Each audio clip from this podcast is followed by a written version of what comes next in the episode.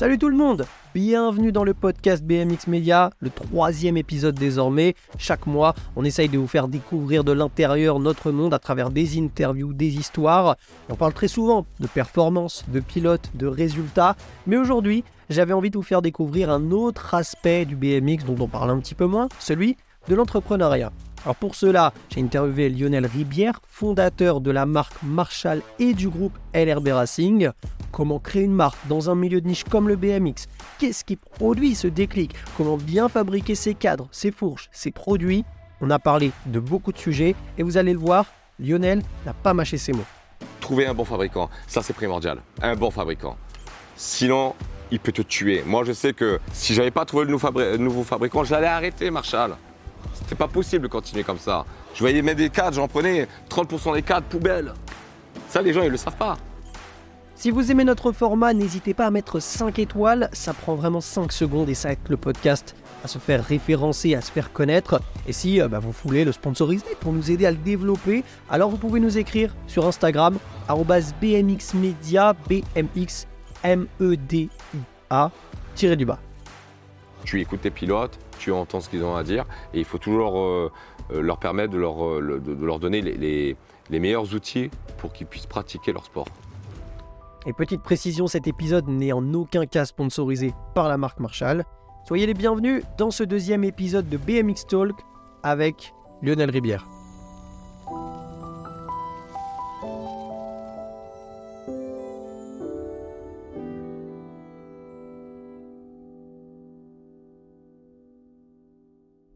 Voulais parler de la première chose qui est de se, se lancer dans un milieu de niche comme le BMX. Je me dis comment tu as vraiment eu ce. Comment c'est passé d'un désir à réellement un projet, tu vois, de se dire euh, je vais aller dans ce marché. Euh, et en plus de ça, tu vois, toi, tu as, une vie, tu vois. Comment tu te dis, vas-y, je vais y aller, tu vois, vraiment dans ce marché-là, tu vois? Alors, c'est vrai que c'est compliqué, c'est pas une décision euh, facile. Je pense déjà qu'il faut être passionné. Euh, dans un milieu de niche, si tu n'es pas passionné par ce que tu fais, c'est même pas la peine, tu ne te lances pas. Tu ne te lances pas pour le business. Euh, quand tu te lances pour le business, tu ne te lances pas dans un milieu de niche où, où, euh, où c'est pas forcément rentable et que ça demande énormément d'énergie. Donc là, il y a la passion avant tout, et puis après, il y a le, sens euh, euh, d'être un créateur. Si tu n'es pas un créateur, si tu n'as pas une appétence au niveau euh, du marketing produit, donc le design produit, la passion que tu vas amener à ça, le marketing que tu vas amener à ça, une certaine maturité aussi pour pouvoir diriger l'entreprise, faire naître cette marque, sincèrement, c'est compliqué. Donc derrière, ben voilà, pour répondre à ta question, qu'est-ce qui m'a lancé? C'est avant tout la passion et l'envie de créer. J'adore créer, c'est mon métier à la base. Moi, je suis, euh, responsable produit et marketing. Donc, c'est mon métier, j'ai toujours créé. Ça fait 20 ans que je crée euh, plein de choses à droite à gauche. Donc, euh, je fais beaucoup de design. Et, voilà, et effectivement, en tant qu'ancien pilote, mes enfants faisaient aussi du BMX. Et ça s'est lancé ni plus ni moins que pendant le, le, premier confinement, pendant le Covid. Donc on a été confiné, je crois, de mémoire pendant deux mois. C'était à partir du mois de mars 2020. Et donc, euh, ben, pendant deux mois, on s'est tourné les pouces, quoi. Et donc, euh, ça, moi, c'est pas possible. Je suis un hyperactif, j'ai besoin d'avancer. Et je me suis dit, ben, tiens, ben, c'est peut-être le moment euh, d'aller lancer une idée, une, marque. Donc, effectivement, comme tu l'as dit à juste titre, des roues en aluminium, mais pas que. J'avais réfléchi aussi, j'avais commencé à designer le, cadre, le, cadre qui est aujourd'hui le, le, cadre qu'on connaît Marshall. Euh, et voilà, voilà, ça, s'est lancé euh, de cette manière-là. Et c'est vrai que pour le coup, j'ai eu du temps pour moi pendant deux mois, vu qu'on était en confinement, pour, le lancer. Et d'ailleurs, c'est ce que je te disais tout à l'heure, ce qui est assez marrant, c'est que, bon, ben pour le coup, c'est vraiment un hasard, un hasard de calendrier. C'est qu'aujourd'hui, euh, le projet existe depuis trois ans, pile trois ans, puisque les premiers dessins, les premiers croquis, je les ai faits en avril 2020. Et on est en avril 2023. Donc là, pour le coup, le projet existe depuis trois ans. Ça, ça m'interpelle parce que bah, tu parles justement de ce fait-là, de, vouloir créer, de ne pas, de pas t'ennuyer. Est-ce que tu penses que s'il n'y avait pas eu le Covid, tu aurais, aurais, pu passer de j'ai une idée à je le fais? Ou tu penses que sans le Covid, peut-être que voilà, la, vie aurait continué Au final, tu te diras, ah, ça peut être bien, mais c'est une idée, ça restera qu'une idée, tu vois? Oui, ben, euh, ouais, c'est pertinent ta question, effectivement. Et je ne m'étais jamais posé la question. Et tu vois, le fait que tu, tu me la plantes dans le décor, oui, tu as raison. Je pense que s'il n'y avait pas eu le confinement, je n'aurais pas créé Marshall. Ouais, très clairement. Parce que j'aurais pas eu le temps Euh, donc j'aurais pas fait naître le projet. Et ce qui a fait naître le projet, qui l'a fait lancer, en fait, c'est le fait euh, d'être chez moi pendant deux mois et à rien faire, quoi. Et c'est ça, en fait, qui m'a donné le, coup de pied aux fesses, entre guillemets, pour aller euh, créer, faire des croquis et commencer à travailler là-dessus. Il ne faut, pas oublier que donc, tous les produits, comme 99% des produits d'ailleurs dans le monde entier des vélos, sont faits en Asie. Et donc eux, en Asie, ils n'avaient pas encore le confinement, ils n'étaient pas encore confinés. Et donc pour le coup, ben, ça m'a permis effectivement de, mettre en place, de trouver les fabricants et tout ça pendant cette période de confinement. Et c'est vrai qu'effectivement, comme tu le dis, euh, je pense que s'il n'y avait pas eu le confinement, j'aurais pas eu euh, le temps de, lancer en tout cas le projet. Et donc euh, s'il n'y a pas de lancement, ben, il n'y a pas de marque. Toi, tu as, fait du BMX il y a longtemps. Tu en fais toujours Dans les années 90, ouais en, tant que compétiteur dans les années 90 et je continue à en faire aujourd'hui en amateur. Et quelle, quelle chose, ma question peut-être elle est pas, elle est pas, elle, elle, peut paraître un peu bête comme ça, mais pourquoi tu t'es pas lancé à cette époque-là? Tu vois pourquoi tu t'as décidé de te lancer euh, que après, tu vois? Oui, alors bon, euh, très clairement, moi quand je faisais euh, de la compétition de BMX, j'avais 13 ans, 14 ans, 15 ans, 16 ans. Donc clairement à cet âge-là, on lance pas une marque, on lance pas une entreprise. Voilà. ensuite j'ai arrêté le BMX, euh, je me suis mis à la boxe. Donc j'ai fait beaucoup de boxe, j'ai fait plus de 10 ans de, kickboxing, euh, dans laquelle après j'ai été entraîneur et tout ça. Donc le, BMX c'était derrière moi, entre guillemets. Ce qui m'a fait revenir dans le BMX, c'est mes enfants. c'est mes enfants parce qu'ils ont retrouvé des, coupes dans le grenier de, BMX que j'avais de l'époque, que j'avais encore, encore aujourd'hui. Et donc je me suis remis au BMX et puis en tant que créateur, voilà, ben, ça a fait son petit chemin et il y a eu le confinement et il y a eu Marshall. Et quelle différence tu as vu pour parler pas forcément, du, pas, forcément des pilotes, etc., tu vois, un peu plus au niveau bah, justement de cet aspect un peu des, des, des, créateurs, que ce soit des marques de BMX, des marques de casques, des marques de... Tu vois, quelle, quelle différence un peu t'as vu toi entre le moment où t'es parti et le moment où t'es revenu? J'imagine que tu as dû en avoir énormément. Ouais, c'est colossal. En fait, dans les années 90, déjà, on n'avait pas des cadres en aluminium et encore moins en carbone. À l'époque, c'était plutôt des cadres en acier. Les marques, c'était surtout des marques américaines. à l'époque, euh, GT existait déjà. Il y avait Hutch, qui était une superbe marque. Euh, on avait Sun, une marque française, euh, qui a été créée euh, justement par Monsieur Commande Salle à l'époque. mais c'est tout, hein, de mémoire, c'était surtout des marques américaines. Et donc, à cette époque, c'était. Bah, on avait une ambiance. je trouvais l'ambiance a été superbe, quoi, parce qu'en fait, on n'avait pas vraiment de code, parce que le BMX était encore tout récent.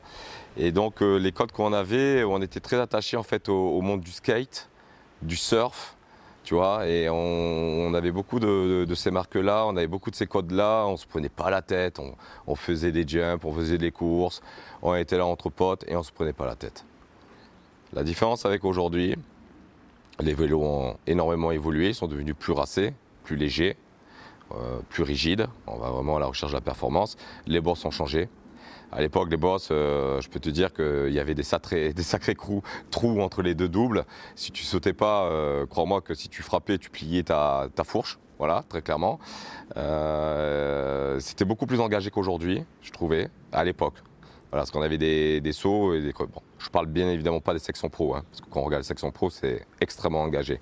Mais on va dire dans, dans le milieu amateur, je trouvais que les boss à l'époque étaient plus dangereuses qu'aujourd'hui. Bon, alors pourquoi À mon avis, c'est par rapport au phénomène des pédales automatiques. Voilà.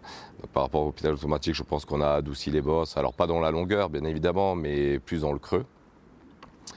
Et on a beaucoup plus d'enchaînement technique aujourd'hui.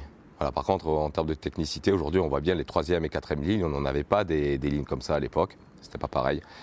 Voilà. Et donc, euh, et pour revenir sur, euh, on va dire, l'ADN d'aujourd'hui du BMX, on est, euh, on est très prononcé racé, donc on n'est plus trop, comment dire ça, on, je retrouve plus cet esprit surfeur, copain, skater, on se prend pas la tête, on est là, on a un groupe on, s'encourage. Je me rappelle quand je faisais des compètes, moi j'étais au club de traite à l'époque.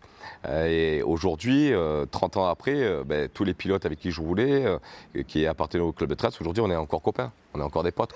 Et donc il y avait une vraie cohésion et on, s'entraidait entre nous. Alors on se charrie beaucoup, il y a beaucoup de charriage, mais on s'entraidait beaucoup. Et aujourd'hui, j'ai l'impression que c'est devenu beaucoup plus individuel. les parents sont beaucoup plus, comment dire ça, imprégnés par la performance du, pilote, mais des fois dans le sens un peu négatif. On en oublie le, plaisir. Moi, je vois les gamins déjà de 10, 11, 12 ans, ils vont faire des sprints, ils vont faire de la muscu et tout ça je trouve qu'on oublie le plaisir avant tout. Quoi. le plaisir, c'est quoi? C'est envoyer des jumps, envoyer des figures. Je rappelle qu'on faisait des courses et que je voyais euh, mes potes ou bien des top pilotes qui envoyaient des, des tabletop euh, sur des grosses doubles et tout. Putain, c'était du spectacle, c'était le choix à l'américaine. C'était beau à voir.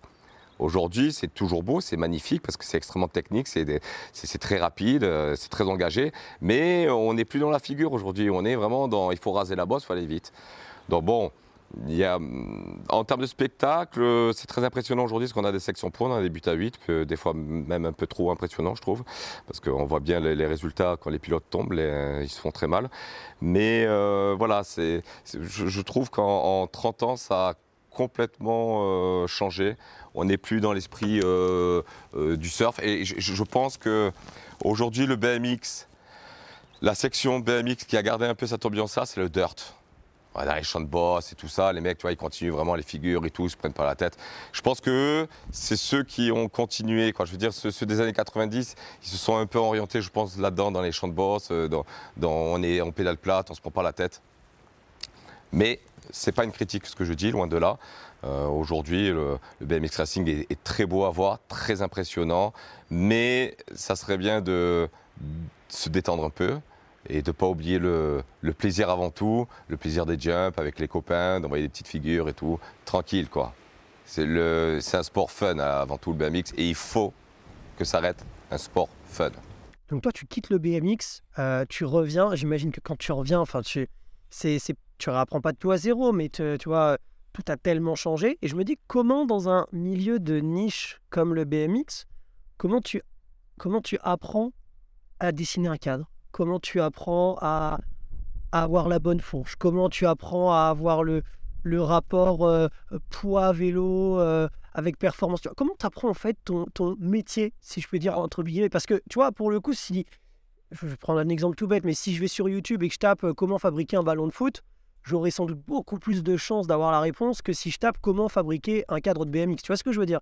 Et donc, pour parler de ce premier thème qui est se lancer dans un milieu de niche, comment tu apprends ton métier, entre guillemets, euh, de fabricant de BMX ou de créateur de, de cadres de BMX dans un milieu de niche? Il faut être un passionné, donc connaître le vélo, ses sensations, pourquoi il a telle sensation ton vélo, pourquoi il est nerveux, pourquoi il est stable, pourquoi il n'est pas nerveux, pourquoi il n'est pas stable, et ainsi de suite. Donc pour ça, il faut savoir faire du vélo. Et ensuite, il faut être un créateur. Si tu pas un créateur, si tu ne sais pas designer, ça va être compliqué. Voilà. Et donc clairement, pour répondre à ta question, moi par exemple, le cas de Marshall, quand j'ai commencé à designer, j'avais roulé sur plusieurs marques différentes. Je savais ce que j'aimais, ce que j'aimais pas, et ce que j'aurais aimé améliorer sur une base qui me plaît. Tu pars toujours de quelque chose. Et donc quand tu pars, la personne qui va te dire je euh, je suis pas parti de quelque chose, c'est probablement un menteur. Voilà. Donc euh, c'est comme la roue. Hein. La roue, elle est, faite. Hein. Personne détient euh, la roue. Donc tu pars de la roue, mais après tu vois comment l'améliorer. c'est pareil pour le cadre. Euh, pour la fourche, après, ben là c'est pareil, c'est du design. en général, quand tu vois à peu près les dimensions que font tes concurrents, les, autres marques, tu vois à peu près ce qui peut changer, soit un drap height plus long, plus court, une fourche plus haute, plus moins haute. Mais ce qu'on va surtout chercher dans une fourche aussi, c'est sa rigidité, bien évidemment, mais sa solidité. Et pour ça, eh ben, il faut aller faire des tests en laboratoire, ce qui n'est pas fait. La plupart du temps, moi je sais, les marques ne le font pas parce qu'il n'y a pas d'obligation. Il faut savoir que les vélos de BMX de compétition sont des vélos qui ne roulent pas sur la route. Donc on n'est pas obligé de les faire certifier. Il n'y a aucune certification. Voilà. Ce qui est d'ailleurs, euh, à, mon, sens, une totale erreur. Parce qu'on est obligé de certifier un, un, petit vélo de décathlon qui va sur la route. Par contre, un vélo de compétition où on envoie du lourd dessus, il n'y a pas besoin de le certifier on nous marche sur la tête. Pour la fourche, tu parles Pas que la fourche. Tout. Tout ce qui est compétition pour la race, donc fourche, cadre, roue, pédalier, tout. Tu n'es pas obligé de le faire certifier puisque tu roules sur une piste fermée. Tu n'es pas sur la route. Bon, ceci dit, nous, on n'a pas pris cette optique-là. On est parti du principe de tout certifier. Et euh, ben, notamment la, fourche Black Diamond, euh, quand on l'a sortie, euh, donc designée et ainsi de suite, on l'a fait fabriquer et qu'on l'a fait tester en Asie à le passer. Les tests, euh, le fabricant a dit OK, il n'y a pas de problème, ça passe bien. Et quand on l'a prise ici en France et que je l'ai envoyée en, laboratoire en France pour faire la nef, euh, de mémoire, c'est la, la 16059. Euh, donc c'est pour le BMX compétition catégorie 2, donc pour les adultes. Eh bien, au premier test, ça n'est pas passé. Voilà, il faut savoir qu'il y, a plusieurs cycles à respecter, ce que font pas les Asiatiques. Les Asiatiques, ils inversent en fait le cycle et ça fausse tout. Et donc en fait, quand, tu fais la, vraie norme, tu te rends compte qu'ils ne respectent pas ces cycles-là. Et donc c'est moi qui, ai contacté euh, mon fabricant, et c'est un gros fabricant qui fabrique pour plein d'autres marques, et en fait il ne connaissait pas ces cycles, donc c'est inquiétant quand même. C'est-à-dire qu'aujourd'hui on a quand même des grandes marques qui ne font pas certifier, la preuve c'est que le fabricant ne la connaissait pas. Donc pour le coup je lui ai expliqué comment était la véritable certification en France, euh, quels étaient euh, les tests de fatigue, les tests de poids, et ensuite les tests de choc, avec toutes les normes. Donc il a pris ça en considération. Je lui ai montré où là la fourche n'avait pas tenu, donc elle n'a pas tenu à la fin du cycle, donc sur les tests de poids, après avoir subi les tests de fatigue et de, et de pression, de poids. Donc quand on a fait ensuite les tests de choc, c'est là où elle, s'est un peu émiettée. Je leur ai donné tous ces rapports-là. Ils ont refait, ils ont retravaillé le carbone différemment et depuis, elle a été repassée en France et maintenant elle est certifiée. Je sais que j'ai une fourche qui est une des plus solides au monde.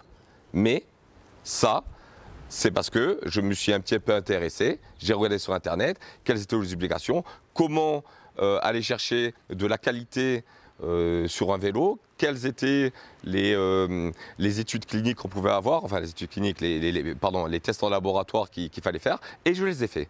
Voilà. c'est comme ça que, que tu vas réussir à créer ta marque. Mais il faut être curieux.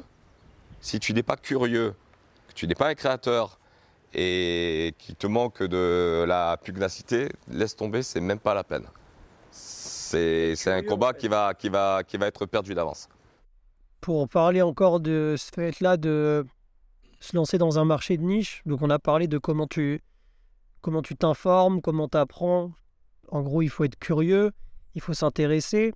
Et comment tu t'entoures aussi, parce que de BMX, c'est un. Et là, je vais parler pour moi, par exemple, pour, te donner des précisions en tant que média associatif, c'est que des journalistes, en as partout, mais des journalistes qui connaissent le BMX, t'en as pas beaucoup. Donc, si parfois peut être compliqué, si tu prends euh, des, gens qui connaissent pas le BMX, ça peut parfois être un décalage. Alors, forcément, tu peux, tu peux prendre des gens, leur expliquer, et voilà, et sur le terrain, ils vont apprendre eux-mêmes, et c'est ce que nous, on fait des fois quand on a des gens qui nous aident.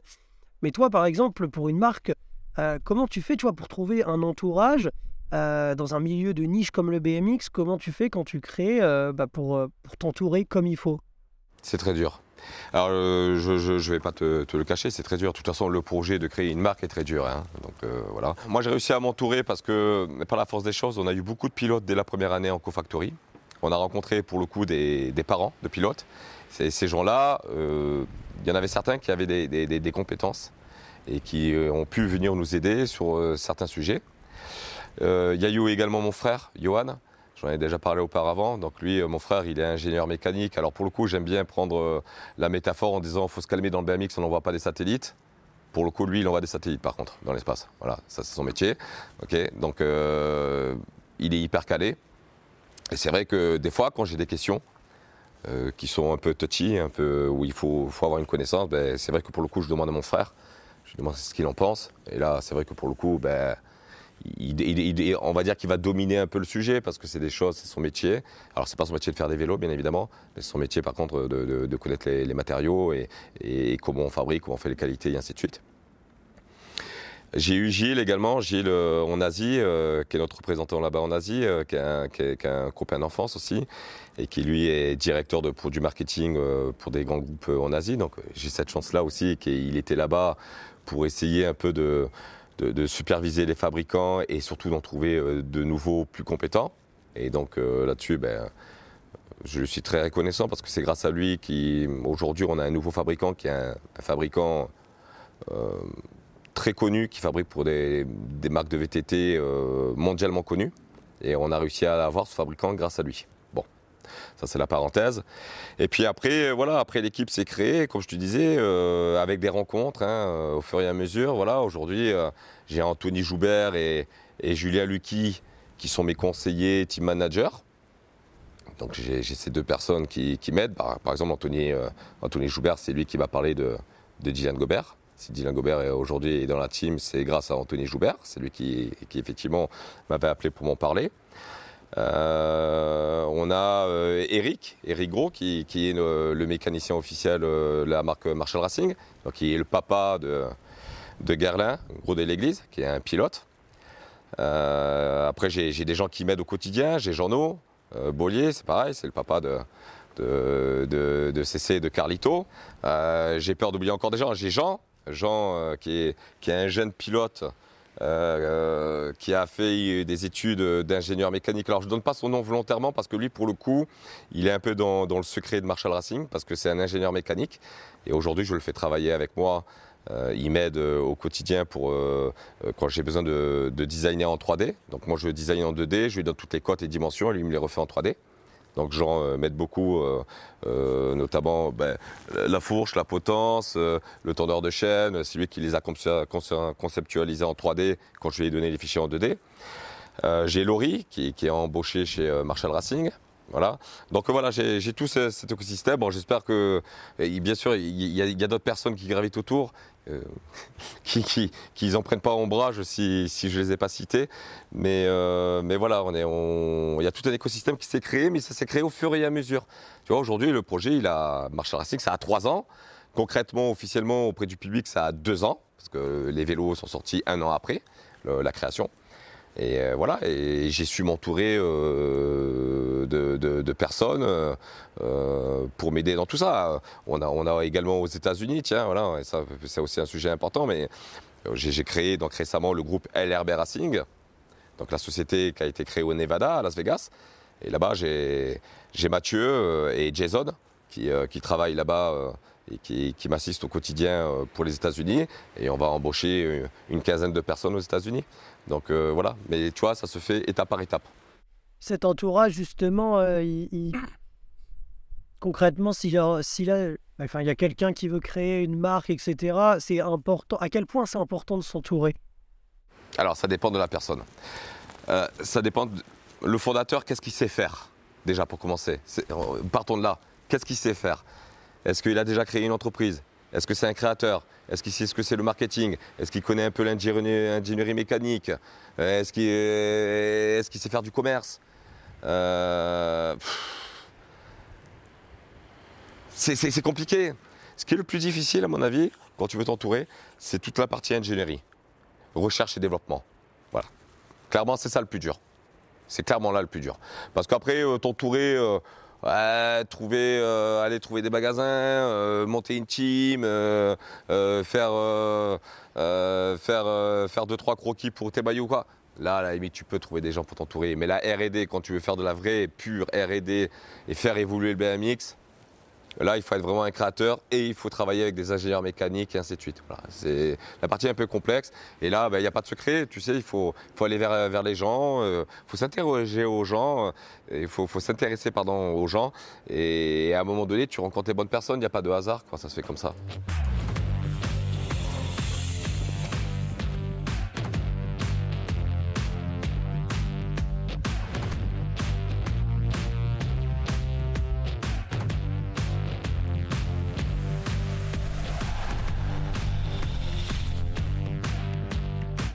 Aujourd'hui, en France, on a quand même cette euh, chance.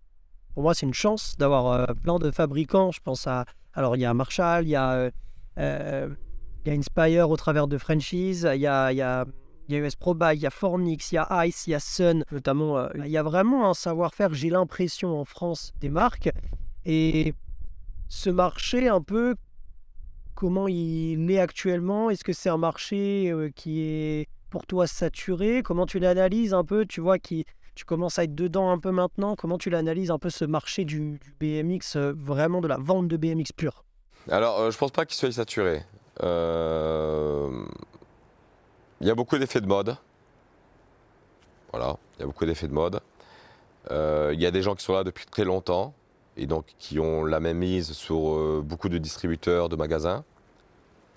Et pour le coup, ben, c'est plus facile pour eux. Euh, Mais c'est vrai, comme tu dis, on a, on un vivier en France euh, euh, de créateurs qui est très actif. déjà, il ben, faut savoir quand que dans le BMX, déjà, la, la, France a été très bien représentée depuis des années et des années. Et voilà, et en termes de vélo, forcément, derrière, ça suit. Mais après, je sais pas, je saurais pas me prononcer plus que ça. Après, te, te dire c'est un marché saturé, non. Te dire que c'est un marché qui te rapporte beaucoup d'argent, non. On n'est pas dans le VTT. Voilà. Euh, mais en tout cas, un truc est sûr, c'est que c'est pas un marché facile. Les marques entre elles, euh, je regrette qu'elles communiquent pas plus ensemble. Moi, je sais que quand je suis arrivé, j'ai essayé de me présenter à tous les fondateurs. Euh, certains m'ont accueilli, d'autres pas du tout. Et, voilà. Et je, pense qu'après, quand tu veux quand tu veux venir rivaliser euh, contre, contre des gros, eh ben, c'est pas simple. Quoi. Il faut. voilà, il faut, il faut être euh, solide quoi. et avoir les nerfs bien accrochés. Tu as un peu anticipé ma prochaine question parce que j'allais te demander, euh, quand on est dans un petit milieu comme le BMX, on vit un peu tous les mêmes galères. Je pense que vous, les marques, vous avez parfois les mêmes galères. et j'allais te dire, quelles sont un peu les relations entre les marques? Bien sûr qu'il y a de la concurrence, donc euh, forcément, on va pas. Ce serait mentir se dire qu'il y, a, de l'amitié entre toutes les marques. Mais euh, toi, tu me dis qu'en fait, finalement, il y a peu de communication entre les marques. Euh, Alors écoute, moi je suis arrivé tel un bisounours.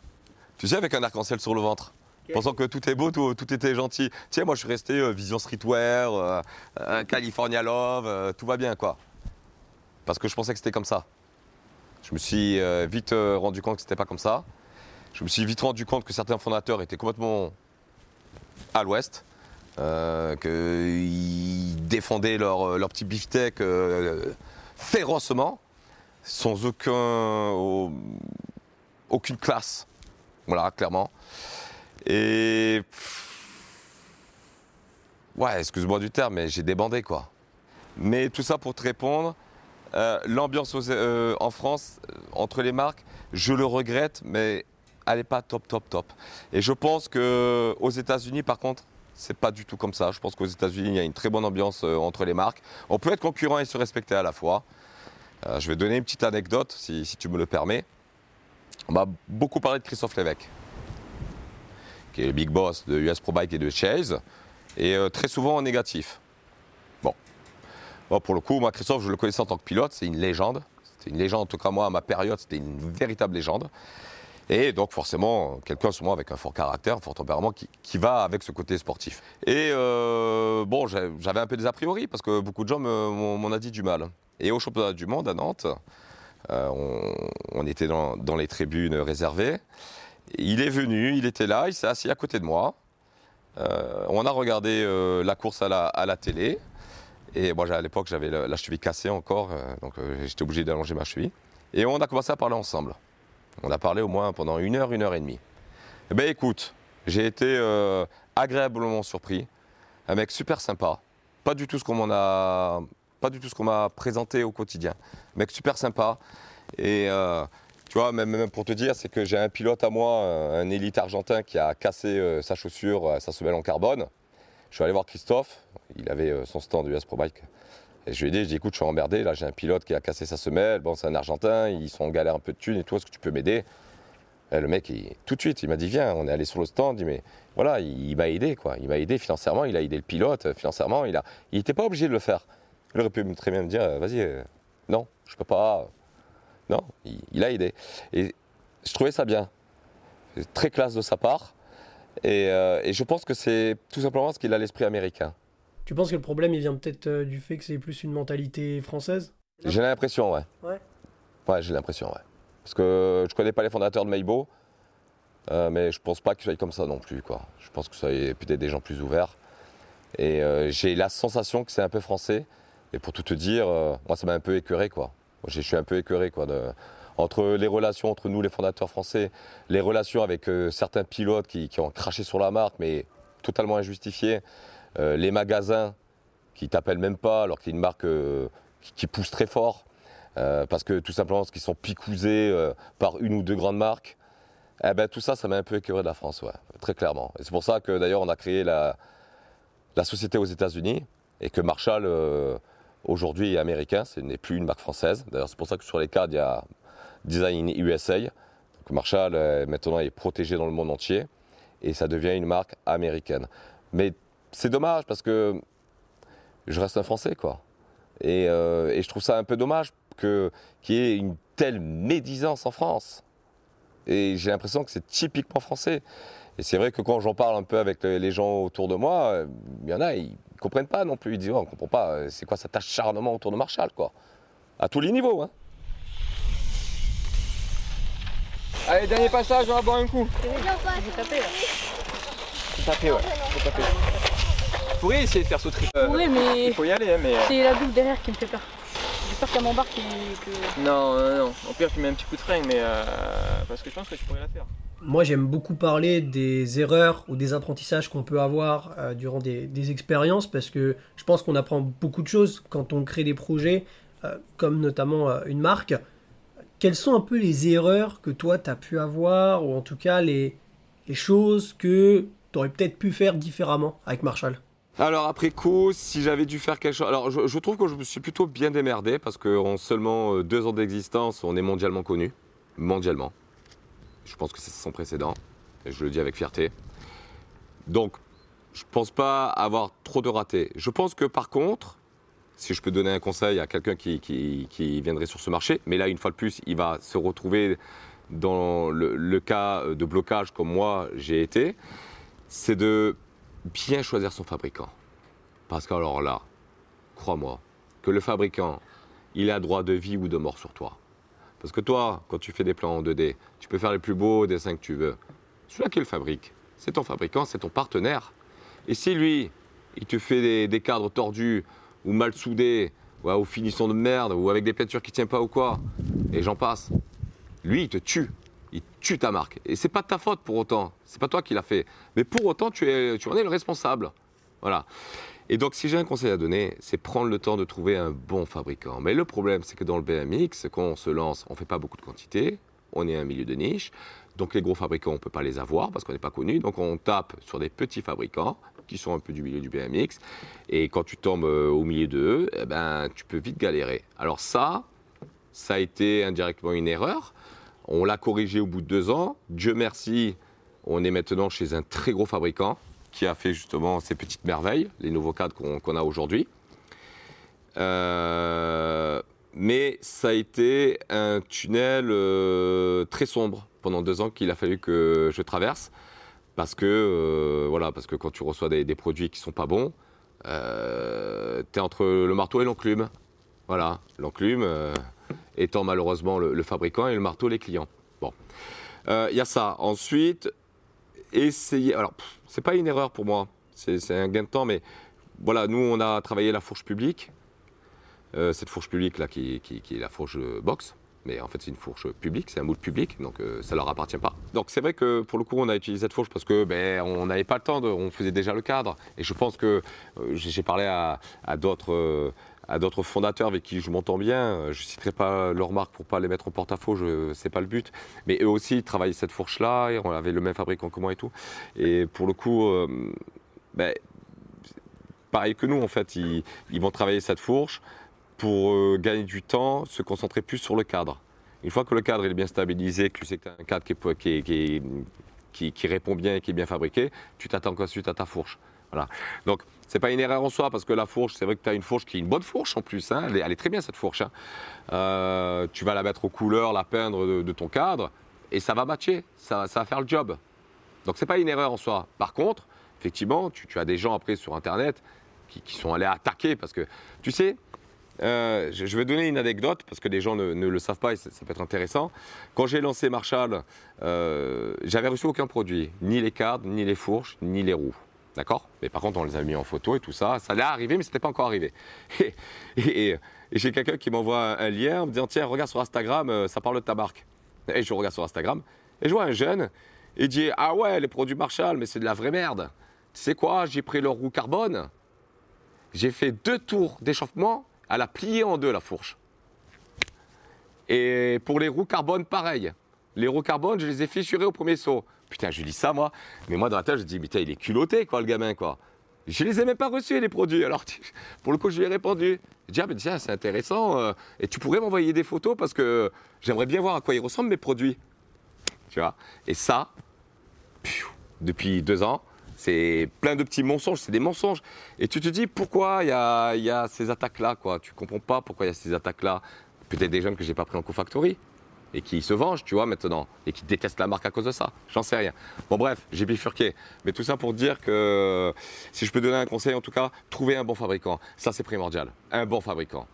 Sinon, il peut te tuer. Moi, je sais que si là, fin d'année, là, euh, quoi, euh, décembre 2022, on a trouvé notre nouveau fabricant. Si j'avais pas trouvé le nouveau, fabri- nouveau fabricant, j'allais arrêter, Marshall. C'était pas possible de continuer comme ça. Il me rendait dingue, l'autre fabricant. Je devenais fou. Je voyais même des cadres, j'en prenais 30% des cadres, poubelle. Ça, les gens, ils le savent pas. Mais moi, j'ai pas à m'en cacher, je te le dis. Mais pas que moi, hein. Les autres marques, ils ont les mêmes problèmes. Mais peut-être moindres, parce qu'ils sont plus gros, parce qu'ils ont du stock. Donc, euh, mais moi, je suis pas un gros, j'ai pas de, beaucoup de stock. En plus, on a cette force chez Marshall Racing, c'est que 50%, entre 50 et 70% de- des produits qu'on reçoit, ils sont déjà vendus. Parce que par contre, les, gens adorent Marshall. On a, c'est vrai que depuis deux ans, on, explose. Donc, on a cette force-là. Mais en même temps, le problème qu'il y a, c'est que quand tu prévends et que derrière, ben, tu vois qu'il y a plein de cadres qui, qui sont pas bons, et es dans la merde. Après, les clients, il faut les appeler, il faut leur dire voilà, on a des problèmes, il faut être honnête avec eux, il faut leur dire pourquoi. Et leur dire maintenant, vous allez devoir encore attendre six mois pour euh, une nouvelle production. Voilà. Et donc ça, c'était plus possible. Et donc là, on a ce nouveau fabricant qui travaille, euh, qui, je dis, il, il travaille pour les plus grosses marques de VTT. Je ne peux pas les citer parce qu'il faut, il faut rester confidentiel. Mais euh, c'est un énorme, énorme. Ils donc ils sont de, de Taïwan. Et c'est, un groupe, euh, ils ont sept usines au total. Donc euh, ils sont énormes. Et là, par contre, euh, je suis content parce que c'est enfin un tournant pour Marshall. C'est-à-dire que toute ma créativité, moi, j'ai plus qu'à me concentrer sur ma créativité. C'est grâce à, tout ça qu'on a pu faire euh, ces cadres-là avec euh, les, les zéros soudures et ainsi de suite, apparentes. Et sans eux, je pense que j'aurais, arrêté Marshall parce que ça ne pouvait pas continuer ainsi.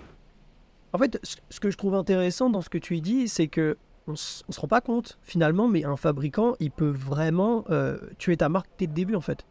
Alors en fait au début tu peux réussir à tenir, euh, si tu es un peu solide euh, psychologiquement et financièrement parlant, tu peux réussir à tenir pendant un an, deux, comme j'ai fait moi, euh, parce que tu vas réussir à, ben, à rebondir à chaque fois, à refaire, à appeler ton, ton fabricant, à dire putain, à dire mais dote-toi d'un service de qualité quoi. Parce que normalement, des cadres comme ça, tu n'es pas censé en recevoir. Normalement, ils sont censés avoir un service qualité, ils contrôlent toutes les dimensions, les ceci, les cela. Bon. Mais quand ça t'arrive euh, au bout de la troisième production, euh, quand ça t'arrive encore, là par contre, là ça commence vraiment à faire très très mal parce que la réputation. on- alors nous, on, a la chance chez Marshall, c'est qu'on on a des produits qui sont très sexy, qui plaisent énormément et qui ont des sensations de dingue. Je veux dire, tous les gens qui ont roulé sur les vélos Marshall, ils ont du mal à faire marche arrière après parce que c'est un vélo qui est vraiment exceptionnel à rouler. Mais euh, quand tu as des défauts de fabrication, ça peut te tuer ta marque. T'as beau faire tout ce que tu veux, ça peut te tuer ta marque. Et donc euh, voilà, donc bon, pour moi ça, tout ça c'est derrière, c'est du passé. Mais euh, je peux te dire que le nouveau fabricant, je lui ai imposé euh, des normes de dingue. C'est pour ça d'ailleurs en- encore aujourd'hui qu'on est en train d'apporter encore deux trois petites modifications sur le nouveau cadre qui arrive pour encore l'améliorer pour qu'il soit vraiment parfait. Là, j'ai des ambitions. J'ai toujours été solide, j'ai tenu. Je pense que j'ai fait le plus dur. Les trois premières années, ça a été très difficile, psychologiquement parlant. Faut pas, là, je te rends un peu dans les détails, mais j'ai quand même fait euh, quelques malaises, quoi.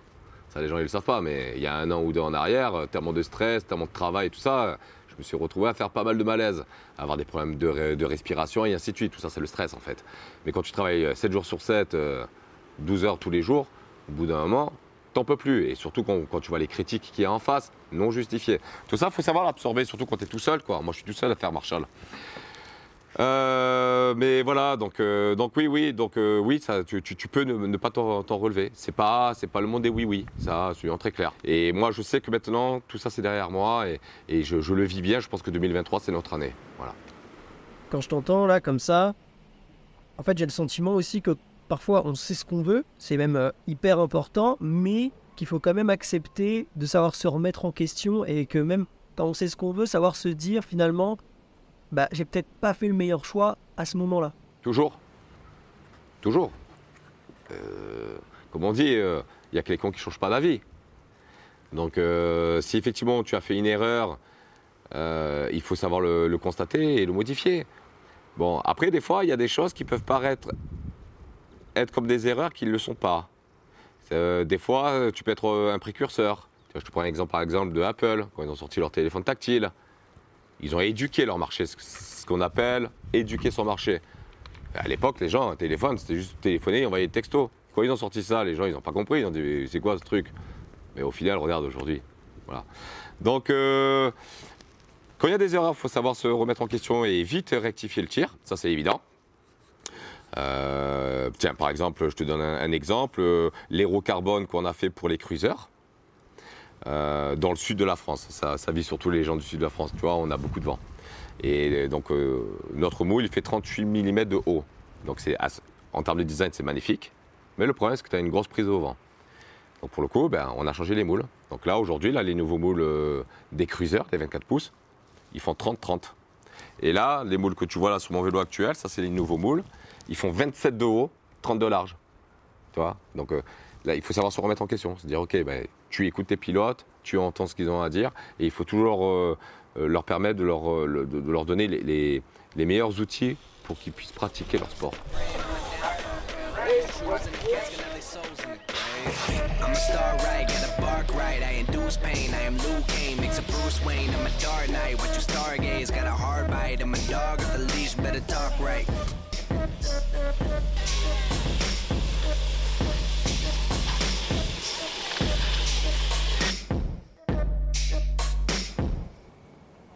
C'est quoi les futurs projets pour Marshall? Alors le futur de Marshall, c'est de continuer à accroître. Alors Marshall, Marshall en tant que tel, euh, cadre, fourche, roue carbone, et on n'ira pas plus loin. Ça, je pense qu'on a des produits maintenant, au jour d'aujourd'hui, qui sont très bien, qui sont au top, qui sont tous certifiés. On a fait les, tests en laboratoire et ainsi de suite. Donc là, j'ai, comment dire ça, je suis assis sur un socle solide avec Marshall. Donc maintenant, l'objectif, c'est de développer Légion. Donc Légion, ça va être une marque de pièces détachées qui vont venir compléter Marshall. Donc en très très haut de gamme. Donc là, on a sorti justement la potence Légion que les gens ont dû voir apparaître. Euh, on va sortir un guidon également Légion. Mais l'idée, c'est que Légion puisse venir compléter Marshall pour l'objectif final, c'est de proposer un vélo d'exception. Comme aujourd'hui, il n'en existe pas. Aujourd'hui, on a des très bons vélos qui sont vendus par diverses marques, mais on n'a pas des vélos d'exception. Les vélos d'exception, c'est les pilotes qui se les font. Ils se les font à la carte. Ils vont choisir tel pédalier, telle roue, tel euh, frein à disque, et ainsi de suite. Là, l'idée, c'est que Marshall propose un vélo qui va peut-être sortir à 3006, 3007, mais où il n'y aura que le top du top. Il faut que le mec, quand il se dit je vais acheter un Marshall, je vais acheter une Porsche. Donc il faut que pour ça, les produits soient parfaits et que tout- toutes les pièces environnantes soient au top du top. Les pédaliers, normalement, on devrait travailler avec Béringer, parce que pour nous, c'est la référence aujourd'hui en termes de pédaliers. Euh, en termes de, de frein à disque, soit on va travailler avec Shimano, soit avec Hop, on ne sait pas encore. On proposera peut-être une option euh, avec Onyx, donc on est déjà rentré en contact avec les fondateurs Onyx. Euh, mais tout le reste, ça sera Légion et Marshall. Voilà. Et donc ça, c'est l'objectif. Donc pour ça, pour amener ce projet-là, pour finir là, à répondre à ta question, pour ça, il fallait une structure solide qui chapeaute en fait ces deux marques. Donc c'est pour ça qu'on a créé le groupe LRB Racing. Et donc LRB Racing est propriétaire de Marshall Racing et de Légion Bicycle. Voilà. Et va également chapeauter les teams dans le monde entier. Donc le monde entier, c'est les teams aux USA qu'on va développer en 2023-2024, la team Europe, et euh, on est en train de, de développer une team en Australie et au Japon. Écoute, j'ai posé toutes mes questions. Est-ce que tu as un dernier mot à faire passer, une idée que tu aimerais que les gens retiennent de ce podcast? Alors qu'ils retiennent, je sais pas, ils retiendront ce qu'ils veulent. Mais moi, ce que j'aimerais par contre pour l'AMI, c'est pour le BMX en tout cas en France, c'est euh, déjà que la FFC essaye de parler un peu plus avec les fondateurs euh, comme nous. Quand ils prennent des décisions tout seuls dans leur coin, c'est pas top. Il y a des, il y a des fondateurs, euh, Marc pour Franchise, Olivier pour Ice, moi pour Marshall, Johan pour euh, Fornix, euh, Romain pour euh, Spad, et ainsi de suite. On est là. Donc quand vous prenez des décisions, par exemple, nous planter des maillots pour des teams privés, euh, essayer d'en discuter avec nous. Et il n'y a pas que nous, il y a aussi les teams privés, les teams privés de magasins, les teams privés de coachs. Eux, c'est encore pire. Parce que nous, à la limite, on a le vélo pour nous représenter, mais un coach qui monte sa team privée. Voilà. Donc là, j'ai envie de, dire, euh, essayons de travailler un peu ensemble, parce qu'on a aussi des idées. Euh, voilà, je parlais aussi des compétitions, de, ce côté, euh, t'es obligé de faire telle compétition, telle compétition. Au bout d'un moment, c'est lourd, financièrement, c'est lourd pour nous. euh, voilà, donc peut-être essayer d'alléger un peu ça. Et je pense que pour le coup, ça va réussir à détendre un peu l'atmosphère pour tout le monde dans le BMX français en tout cas. Et, euh, et voilà, et puis, euh, euh, on, va suivre un peu Marshall. Marshall va normalement devrait participer au, au Grants cette année aux États-Unis, justement pour présenter la marque aux États-Unis, commencer à, créer cette team aussi aux États-Unis. Et voilà, j'espère qu'on va réussir à bien se développer. En tout cas, nous, on est vraiment contents parce que depuis qu'on a sorti ce nouveau cadre, qu'on a commencé à mettre deux, trois petites photos, on a des retours de dingue. Mais vraiment de dingue. C'est vraiment. Et, des ventes qui se sont actionnées. euh, on, est déjà, on commence à être en rupture de stock sur déjà certaines tailles. Donc, euh, donc voilà, donc, euh, moi, ce que je retiens, c'est 2023-2024. On se donnerait rendez-vous fin 2024 pour les JO. Et puis j'espère que mes pilotes vont continuer à, nous être fidèles et qu'ils vont continuer à faire de belles performances. Et, voilà, parce que c'est important, j'adresse aussi un message à ma team et, euh, à ma co-factory. Donc euh, voilà, qui, tiennent bon, qui continuent à se donner à fond. Euh, je suis vraiment content du, retour d'Axel Etienne. Elle revient très, très, très, très, très fort. Et ça, je suis vraiment content pour elle et, et pour Marshall pour le coup. Et voilà, et puis euh, Gigi, on est derrière toi, lâche rien. Voilà. Merci infiniment d'avoir écouté ce nouveau podcast de BMX Media en espérant qu'il vous ait plu. Chaque mois, on vous propose un nouveau podcast, alors on vous donne rendez-vous le mois prochain. D'ici là, portez-vous bien, roulez bien, à très vite.